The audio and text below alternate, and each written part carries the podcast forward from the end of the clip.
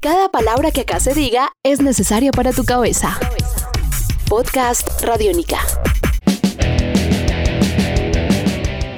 Hola, sean bienvenidos a Podcast Radiónica. Hacemos parte de RTBC, Sistema de Medios Públicos. Somos Radiónica, somos Radio Pública, somos Radio Cultural. Mi nombre es Santiago Arango y estoy con ustedes en esta serie que es La cicatriz que deja el sonido.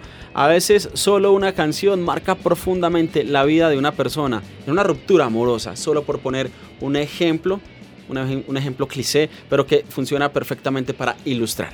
Nosotros aquí hablamos de esas canciones, de esos momentos, de esas historias, de esas personas que se tejen y que confluyen en un universo a través de la música para precisamente posibilitar un universo propio para las personas y a partir de ahí pues las personas empiezan a construir su visión del mundo, del amor, de la vida, todo a través de la música y de las canciones. Vamos a seguir conversando con Faber López en la cicatriz que deja el sonido, nuestra segunda entrega. Faber, bienvenido a este podcast Radiónica. Gracias Santiago, eh, gracias por el espacio, parcero siempre bienvenido. Faber, hablamos en una primera entrega de ese ingreso al rock and roll, de ese concierto con Barón Rojo también, de los primos y la familia que siempre es tan importante. Ahora, ¿qué tal si hablamos de Faber cuando empieza a militar en la música, cuando tiene su banda, cuando pasa por KDH, hablemos un poquito de ese ingreso, porque algo es ir a los conciertos como público, pero tener una banda ahí cambia la historia. ¿Cómo fue el proceso? Pues Santiago KDH es una banda que nace en el subterráneo, pues como todas las bandas de la época.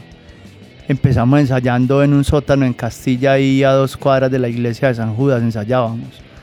Entonces al principio no, habían, era, no había mucho concierto, pues era parche más que todo como de amigos.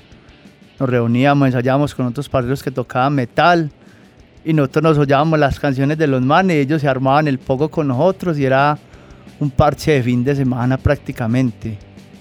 Después, en el 91 más o menos, tuvimos el primer concierto que fue en San Germán, con aversión. Ahí sí fue ya algo.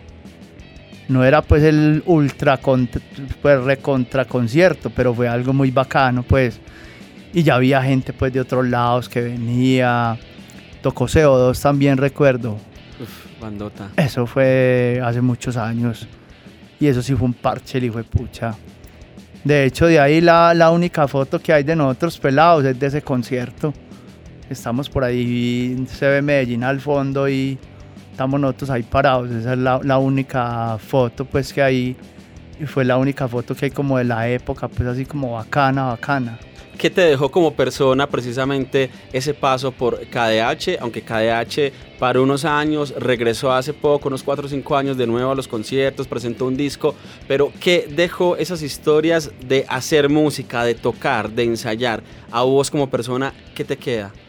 A mi hermano real, eh, me queda el que siempre las cosas hay que, hay que lucharlas, que siempre las cosas hay que guerreárselas que uno debe de creer, hermano, 100% en lo que hace y de que uno debe ser un guerrero siempre incansable, hermano, en, cuando uno se decide a estar en el sonido, pues no es simplemente que llega de, una, de la noche a la mañana y tira uno la toalla porque algo no le funcionó, no.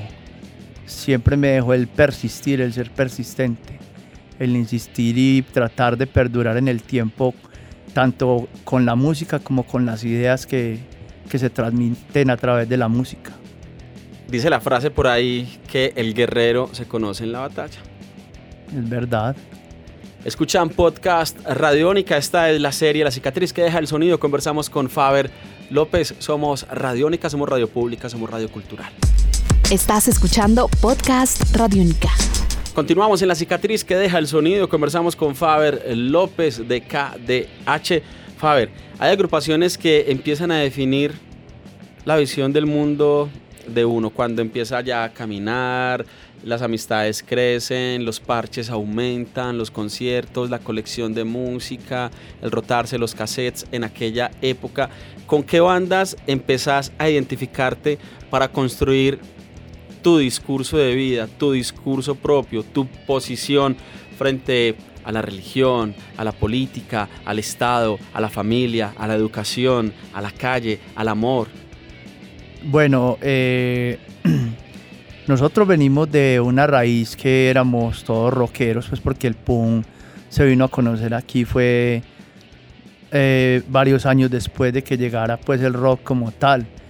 Entonces escuchamos mucha vieja guardia, pues yo por ejemplo escuché mucho Deep Purple, eh, Led Zeppelin, Creedence, eh, Janis, Doors, todo eso. Pero cuando ya yo descubro el punk, que empiezo a conocer, por ejemplo, los Ramones, La Polla Records, Dead Kennedys, yo fui muy enamorado de Dead Kennedy, The Clash me fascina, soy un enamorado completo de The Clash y empiezo a, darme cuenta cómo era inclusive el discurso de una banda como The Clash, la, la postura social, la postura política, a mí y, inclusive las controversias de Hielo Biafra. ¿Cuál era su postura para que ilustremos a la gente que escucha este podcast de Radiónica y cómo esas posturas a vos te marcaron? Por ejemplo, The Clash es una banda muy... Eh, dicen que fueron los primeros punkis de izquierdas. Fueron los primeros punkis en tener un discurso un poco socialista de pronto y con unas letras un poco eh, dadas hacia estas visiones políticas, ¿cierto? me pareció algo muy loco, una historia que, que, siempre he escuchado de que los manes se robaron los instrumentos y que así fue que empezó la banda, pues eso me pareció una cosa que me dejó pues anonadado.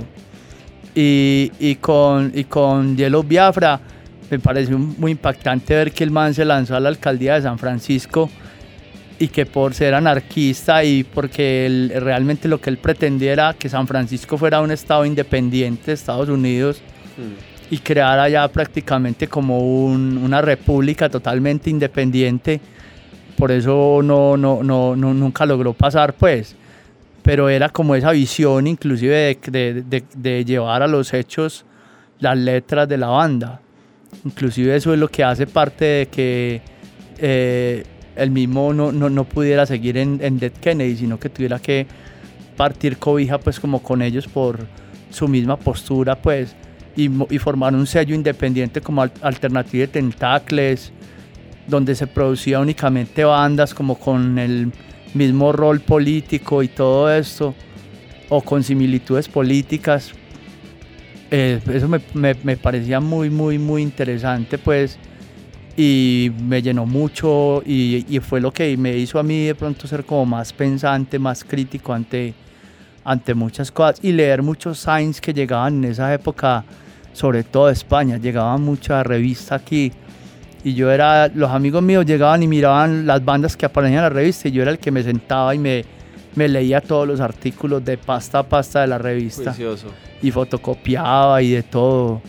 Entonces, eso fue lo que me, lo que me hizo a mí de que de pronto también eh, las letras de la banda no fueran unas letras vacías únicamente, sino que yo dijera, bueno, vamos a hacer punk el punk es algo que habla de la realidad de la vida.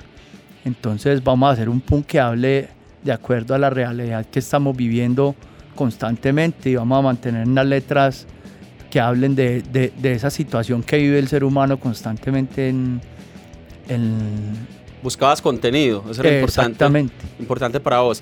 Fader, muy bien, para finalizar, en una frase, ¿vos cómo definirías el legado que te ha dado la calle, el punk, el metal, los conciertos. ¿Qué legado te ha dejado para la vida todo ese proceso, esos 30 años de estar ahí acompañando estos procesos, de entender la ciudad a través de esas dinámicas? Bueno, yo diría que si yo no hubiera descubierto el rock, eh, quizás yo hubiera sido uno de los más grandes locos de esta ciudad y, hubiera, tenía las, pues en, en la época en que nacimos tenía todas las posibilidades para haber sido de pronto un pillo de los más pillos de esta ciudad, pero canalicé toda esa rabia, toda esa energía, todo lo que, toda la creatividad que quería desbordar en la música. Entonces yo diría que el, el rock and roll es esa herramienta y esa arma por medio de la cual podemos transmitir todo lo que sentimos y, y, dar a conocer lo que somos. Padre, gracias por estar en podcast de Radiónica. Gracias Santiago, hermano, por el espacio, parcero. Y bueno, con toda la energía. Hasta este momento, podcast Radiónica con Faber López. Somos Radiónica, somos parte de RTBC, Sistema de Medios Públicos. Hasta la próxima. Podcast Radiónica.